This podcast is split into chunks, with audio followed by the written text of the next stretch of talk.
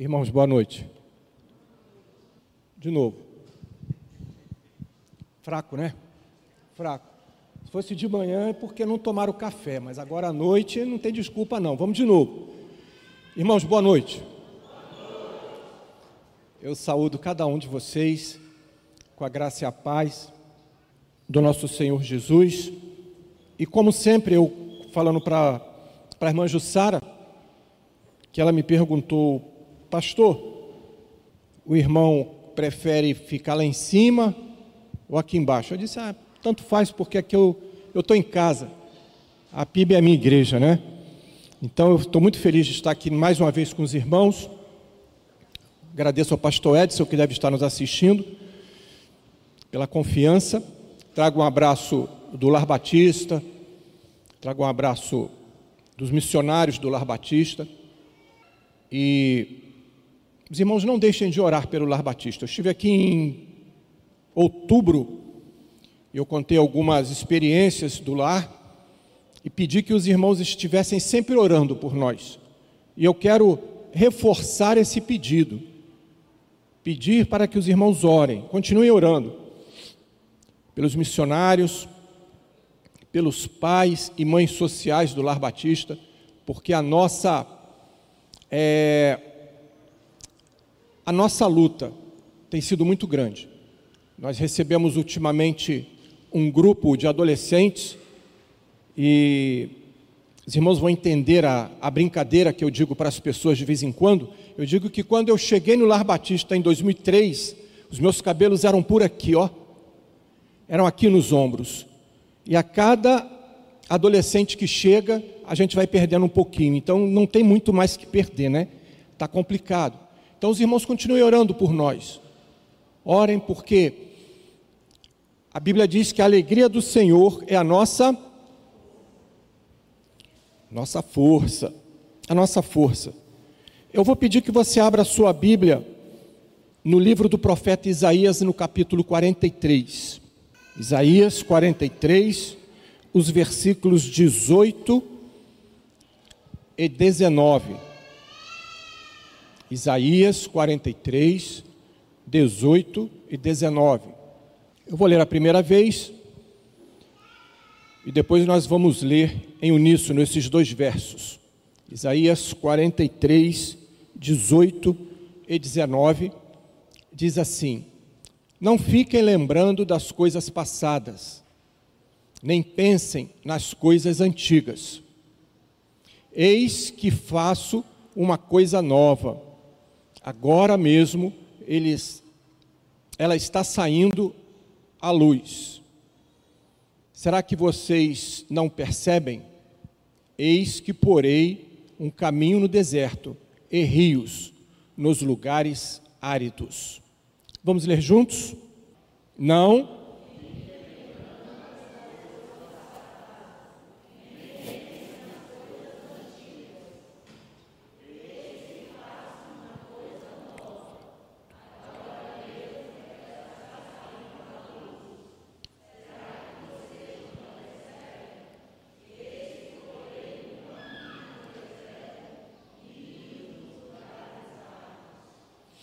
Amém? Em outra versão, é assim: esqueçam o que se foi, não vivam no passado. Esqueçam o que se foi, não vivam no passado. Irmãos, e quando eu olho para esse verso, quando eu leio Isaías 43, 18 e 19, me faz lembrar o ano que acabou de acabar, o ano de 2020. Porque esse ano, o ano de 2020, para a maioria de nós, não deixou nem um pouco de saudade. Foi um ano difícil. 2020 foi um ano assustador. Foi um ano cheio de incertezas. Mas quando eu leio Isaías 43, 18 e 19, quando o Senhor fala, esqueçam o que se foi, eu tenho aprendido ou eu aprendo que quem anda na palavra não se perde, porém chega ao seu destino. Porque o melhor ainda está por vir. Nessa noite, em alguns minutos, não espero me alongar, eu quero ser bem. É, é, quero ser bem é, rápido, né? Mas de uma forma positiva. Eu quero falar para aquelas pessoas que, nesse ano de 2021, estão prestes a experimentar coisas novas. Ou seja, aqueles que vão começar ou ingressaram, ingressarão numa, numa faculdade, aqueles que começaram ou irão começar no novo emprego, ou que têm, ou que tiveram, ou que terão uma nova oportunidade em qualquer área da sua vida. Porque quando eu leio Isaías 43, 18 e 19, eu posso dizer para você nessa noite que Deus está fazendo, ou Deus quer fazer algo novo nas nossas vidas nesse ano de 2021. Portanto, nossos olhos devem estar voltados para o futuro, porque todas as coisas, tudo mais, ficaram para trás. Porque o Senhor está dizendo para mim e para você nessa noite: eis que estou fazendo algo novo na sua vida, meu servo, minha serva. Antes de qualquer coisa, devemos ser gratos a Deus, porque uma das, das qualidades que Deus se agrada no nosso coração, de mim e de você, é a gratidão. Em qualquer circunstância, em qualquer momento, em qualquer parte da nossa vida, do nosso caminhar, devemos ser gratos. Seja grato. Sabe por quê? Porque chegamos até aqui. E quantos não chegaram? Quantos que no dia 17 de janeiro de 2020 estavam conosco e hoje não estão? E quando eu abro as redes sociais, eu abro o Facebook, o Instagram, eu me assusto, porque toda hora, quando eu começo a, a, a ler os posts, é, os históricos, eu vou descendo, e eu começo a ficar assustado e o coração fica apertado em alguns momentos, porque é assim: aprove ao Senhor levar Fulano. Hoje minha mãe foi levada pelo Senhor perdemos alguém, perdemos um, um, alguém da família, perdemos um amigo, e assim é constante, irmãos. Algum tempo atrás isso não acontecia com essa velocidade. Por isso nós devemos ser gratos, porque chegamos até aqui. E podemos dizer que até aqui nos ajudou o Senhor. Quantos aqui gostam de voar? Ou seja, claro, né, de avião. Quantos aqui é, eu vou, deixa eu mudar a pergunta. Quantos não têm medo de voar? Não tem, não tem medo. Só? Quer dizer que os outros têm medo? A grande maioria tem medo de voar. E quem, quem ou quais de nós que gostamos de voar ou que não temos medo de voar, 11 mil metros de altura, a aeronave está aquele chamado voo de cruzeiro, voo de brigadeiro, velocidade de brigadeiro. E de repente, o comandante fala assim: Senhores passageiros, coloquem os cintos, porque mais à frente vamos passar por uma pequena turbulência. Uma pequena turbulência. Essa hora nós não gostamos, né? Eu lembro que em 2009 quando aquele voo da Air France caiu, nós estávamos no Rio de Janeiro, eu, Judite e Samara. Samara, naquela época, em 2009, Samara tinha cinco anos. E nós estávamos ali no, já para vir, virmos, né? É, se não me engano, o avião caiu no dia 31 de maio e nós estávamos voando de volta no dia 1 de junho. algo assim. E quando nós estávamos dentro da aeronave já para é, do Rio para Brasília e Brasília Palmas, mas nesse primeiro trajeto,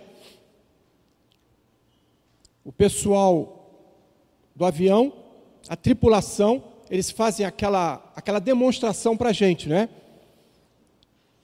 E olha, e tem tantas saídas, e é isso, é aquilo, e teve um momento que elas falam assim, e dependendo da situação, mais ou menos, né? Já tem um tempo que eu não vou, já não escuto essa, essa frase. E dependendo da situação, as máscaras vão cair.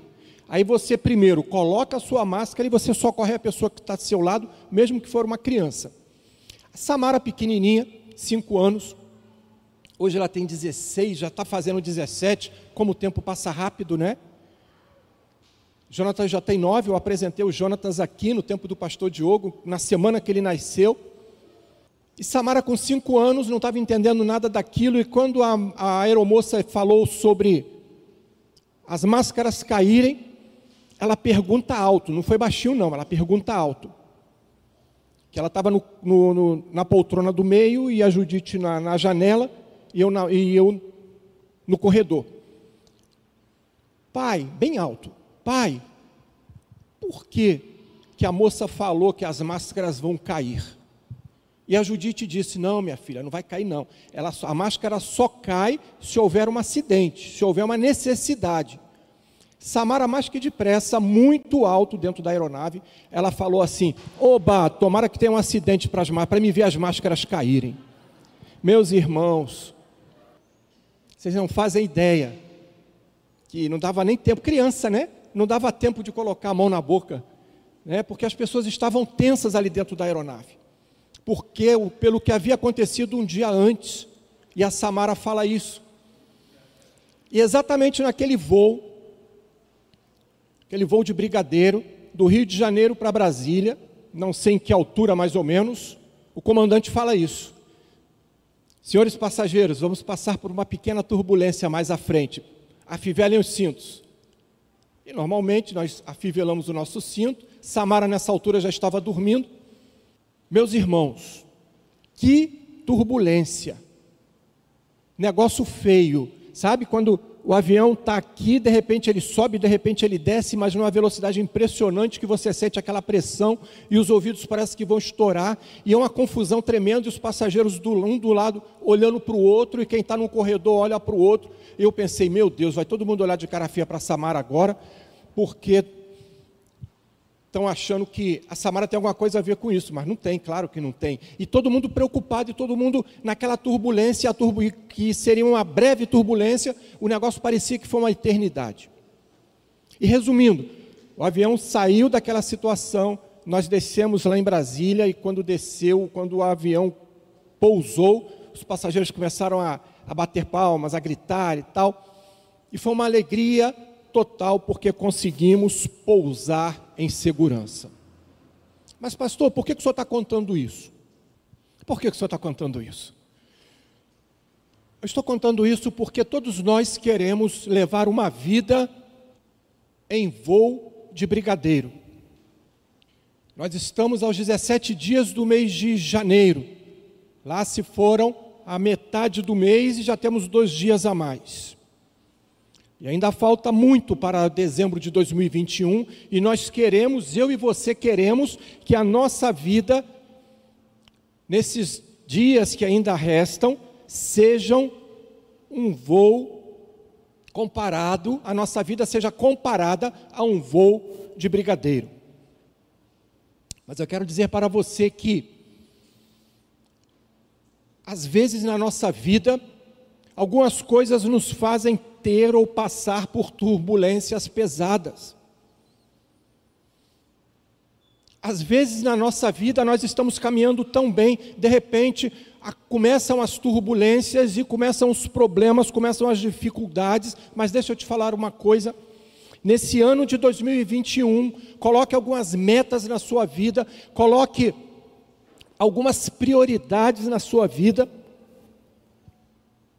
a começar por algumas, prestem atenção, algumas amizades. Porque às vezes certas amizades nos levam a passar por turbulências na nossa vida. Algumas pessoas estão no nosso caminho apenas para trazer problemas.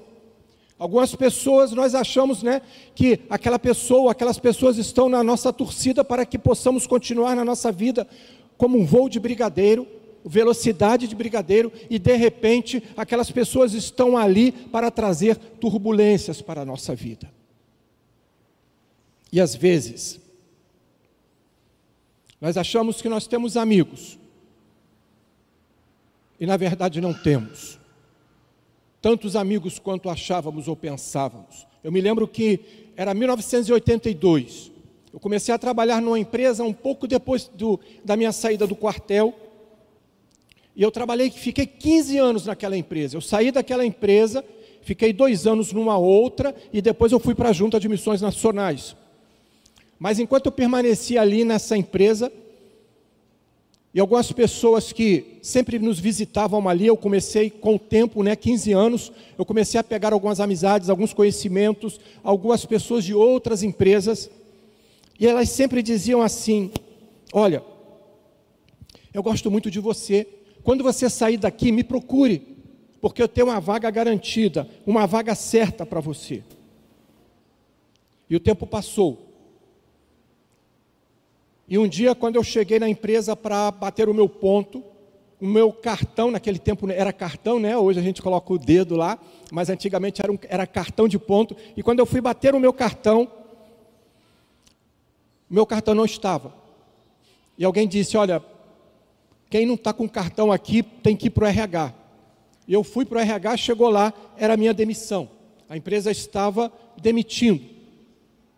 E eu estava naquele bolo das demissões, provavelmente porque eu era um dos antigos. Agora eu começo a procurar os meus amigos que haviam falado: olha, o dia que você sair daqui, pode me procurar. E eu comecei a procurar esses amigos. E eu procurei o primeiro. Ei, agora não dá. Agora eu não tenho como encaixar você aqui na empresa. E eu fui para o segundo. Olha, lamento, mas eu não posso colocar você aqui. E eu vou para o terceiro. Não, não dá. E eu comecei a perceber, como dizem, né, os jovens dizem, e aí a ficha começou a cair, e eu começo a perceber que aqueles amigos não eram tão amigos como eu pensava. Mas eu posso falar para você que Deus também me presenteou com verdadeiros amigos. Eu vou te dar o um exemplo de dois. Um chama-se Pastor Gessildo. Ele é pastor de uma igreja pequenininha, uma igreja talvez dos 40 membros, numa cidade chamada, é, é no interior de uma cidade chamada Santo Antônio de Pado, lá no Rio de Janeiro. Eu preguei lá, nessa igreja, e de lá para cá, há mais ou menos a cada dois meses, pastor Gessildo me liga. E aí, meu amigão, tudo bem? Ô, oh, pastor, tudo. O que, que você está fazendo? Ah, eu estou, digamos, né, eu estou aqui na JK, ou eu estou no Lar Batista, eu estou em tal lugar, eu estou dirigindo. Aí, digamos, eu estou dirigindo, pastor. Aí ele, então, enquanto eu vou conversando com você, procura um lugar para encostar. Aí eu encosto. Aí ele, porque eu quero orar com você, vamos orar? Eu senti no meu coração o desejo de orar com meu amigo. Ele fala assim para mim. E nós oramos. Primeiro ele ora, depois eu oro. Outro é o pastor Anderson, de uma cidade chamada Uberlândia, Minas Gerais, uma cidade grande. Também estive lá pregando e eu conheci o pastor Anderson, que aliás é missionário de missões nacionais. E essa semana que passou, ele me ligou, ele sempre liga também. E aí, meu pastor, como é que o senhor está? Tudo bom, pastor Anderson? Como é que o senhor está aí? Aí nós começamos a compartilhar experiências e ele fala assim: Meu pastor, eu preciso desligar porque eu tenho uma série de problemas aqui para resolver, mas vamos orar. E ele ora lá de Uberlândia e eu oro aqui no Lar Batista, onde eu estiver, dentro do carro, lá na JK, não importa, e eu oro. E os irmãos não sabem como isso faz bem, como isso é bom. Quando nós temos esse tipo de amigo, o amigo que me leva mais perto ou para mais perto de Deus. Sabe por quê? Porque nós precisamos andar com esse tipo de pessoa, essas pessoas que nos ajudam e essas pessoas que nos levam principalmente para mais perto de Deus, nos fazem andar ou estar mais perto de Deus. Houve um poeta chamado Luiz Vaz de Camões. Estudamos muito, né? No nosso tempo de no meu tempo de primeiro e segundo grau, lemos muitos livros de Camões, um poeta português. E Camões dizia o seguinte: jamais haverá um ano novo se continuarmos copiando os erros do velho ano. Jamais haverá um ano novo se continuarmos copiando os erros do ano velho. Eu quero dizer para você que Deus está interessado, mais interessado no nosso futuro do que no nosso passado. Porque primeiro, melhor, 2 Coríntios 5,17, sabe o que que diz? Eis porque as coisas velhas já passaram. Eis que tudo se fez novo. As coisas velhas são passadas ou já passaram. Eis que tudo se fez novo. Ainda dá tempo de estabelecermos metas até dezembro passado, como eu disse lá no início, o passado não volta. Mas eu posso dizer para você nessa noite que 2021, esse ano que está começando, poderá ser o melhor ano das nossas vidas. Algumas pessoas fazem planos, algumas pessoas fazem projetos, algumas dizem assim: quando eu me aposentar, eu vou ser muito feliz. Ah, o dia que eu for no INSS e chegar lá e eu assinar minha aposentadoria, como vai ser bom. Como isso vai me fazer feliz. E eu quero dizer para você que pensa dessa maneira que você faz, você acha que 2022, 2023, 2024, 2030, você será muito feliz lá eu quero dizer para você que você pode ser muito feliz hoje com sábias decisões. E sabe como se chega às sábias decisões nesse ano de 2021, daqui para dezembro? Gálatas 2:20 diz o quê? Já estou crucificado com Cristo. Não vivo mais eu, mas Cristo vive em mim. E a vida que agora vivo na carne, vivo-a pela fé do Filho de Deus, o qual me amou e se entregou a si mesmo por mim. Já estou crucificado com Cristo. É assim que se toma decisões sábias. Quando eu tenho capacidade, quando eu tenho coragem, quando eu tomo a decisão de dizer: não vivo mais eu, mas Cristo vive em mim. Mas sabe qual é o problema de alguns de nós? Que às vezes nós conhecemos tanto, nós sabemos, achamos que sabemos tanto, e não damos ouvido ao que o Senhor tem para nos falar. Porque nós achamos que o nosso conhecimento é o suficiente, que o nosso conhecimento é bastante. Vocês lembram, quer dizer, vocês lembram não, né? Já leram sobre Jesus, a vida de Jesus com os discípulos. E lá no meio daqueles discípulos havia alguns pescadores. E Pedro era algum deles. E houve um dia que Pedro fala assim: Olha, fala para os outros discípulos: Olha, eu vou pescar. E os outros discípulos falam assim: Nós vamos com você. E Pedro, com todo o seu conhecimento, com todo o seu conhecimento, Pedro, achando que sabia, ele conhecia o mar como ninguém, ele sabia onde estavam os peixes, não pegou nada, nem uma piabinha.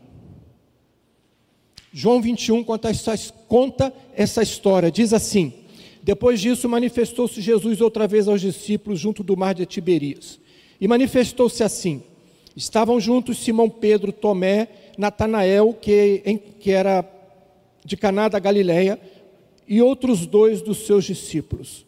Disse-lhe Simão: Vou pescar. Diz, disseram-lhe eles: Também nós vamos contigo. Foram e subiram logo para o barco, e naquela noite nada apanharam. E sendo já de manhã, Jesus se apresentou na praia para os discípulos.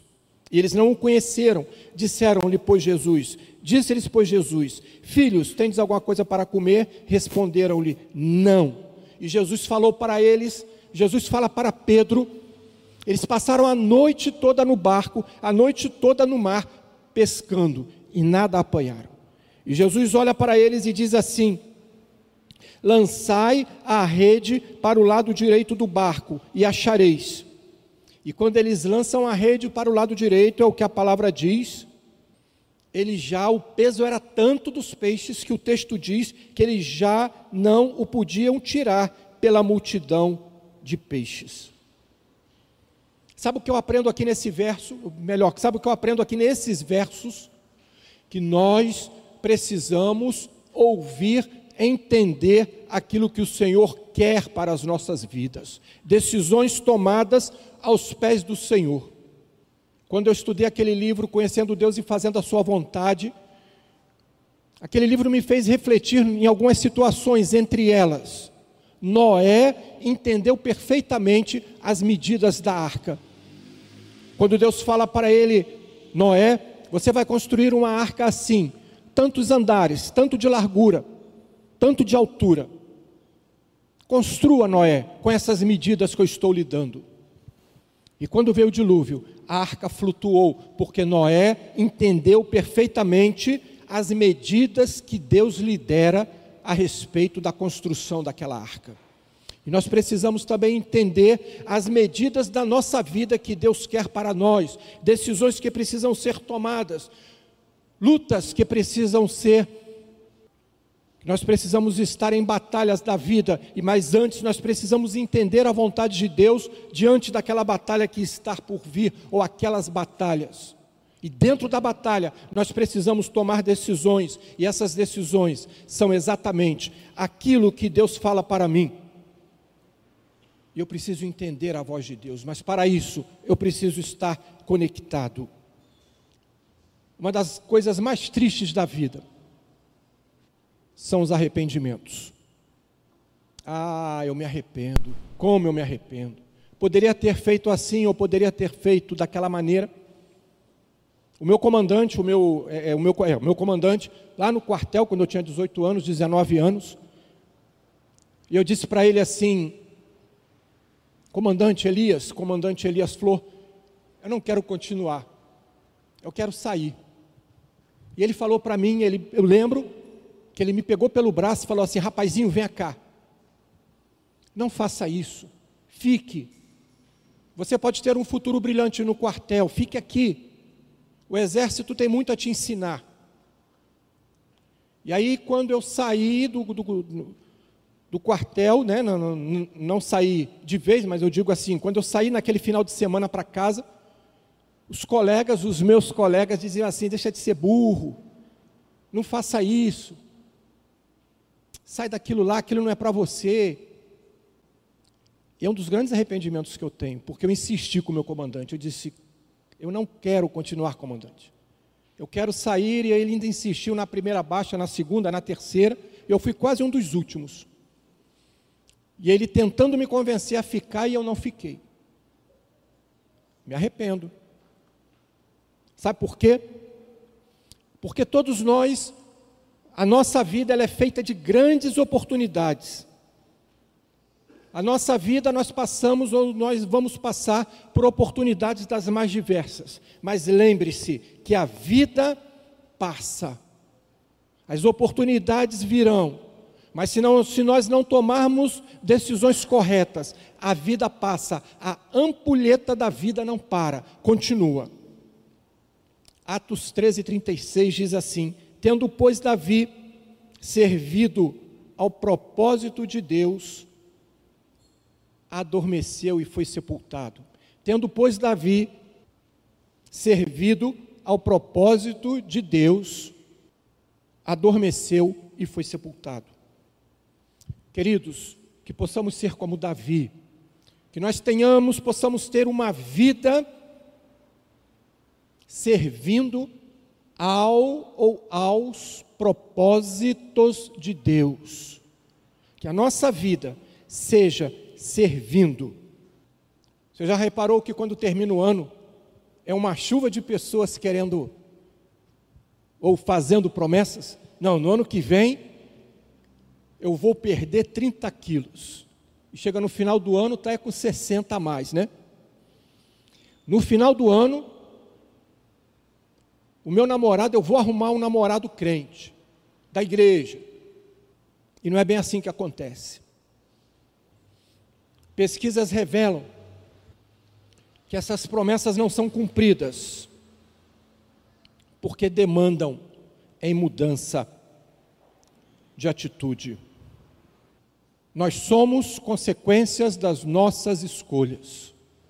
Josué 24, do 10 ao 15, diz assim: Depois vocês atravessaram o Jordão e chegaram a Jericó. Os chefes de Jericó lutaram contra vocês, assim como os amorreus, os fariseus, os cananeus, os hititas, os heveus, os jabuseus, mas eu os entreguei na mão de todos vocês, nas mãos de todos vocês. Eu lhes causei pânico para expulsá-los diante de vocês, como fiz aos reis amorreus. Não foram a espada e o arco que lhe deram a vitória, foi assim que dei a vocês uma terra que não cultivaram e cidades que não construíram. Nelas vocês moram e comem de vinhas e olivais que não plantaram. Agora, pois, temam ao Senhor, sirvam-no com integridade e fidelidade, joguem fora os seus deuses que os seus antepassados adoraram além do Eufrates e no Egito e sirvam ao Senhor. Se, porém, não agrada a vocês servir ao Senhor, escolham hoje a quem irão servir, se aos deuses que os seus pais serviram além do Eufrates, ou aos deuses dos amorreus em cuja terra vocês estão vivendo. Josué dizendo para o povo. E Josué termina, assim como eu vou terminar essa reflexão dessa noite, com a seguinte frase: vocês escolham quem vocês quiserem. Vocês têm um livre-arbítrio. Vocês podem continuar com a mesma vida que tiveram no ano passado, no ano retrasado, no outro ano. Vocês podem não ter, não querer escolher nenhuma meta ou ter metas na vida. Vocês podem escolher não querer estar, encontrar pessoas que te levem mais para perto de Deus. Vocês façam o que vocês quiserem. Porém, isso Josué falando. Porém, eu e a minha casa serviremos ao Senhor. Decisão tomada. Não importa quem estava ali iria criticá-lo. Não importa se ali no meio daquela multidão haviam pessoas que estariam rindo dele. Não importa nada disso. O que importa é que Josué já estava com a sua decisão tomada. A sua meta em que ele alcançou já estava tomada. E ele disse assim: Eu e a minha casa serviremos ao Senhor. Qual as decisões que te esperam nesse ano de 2021 até dezembro.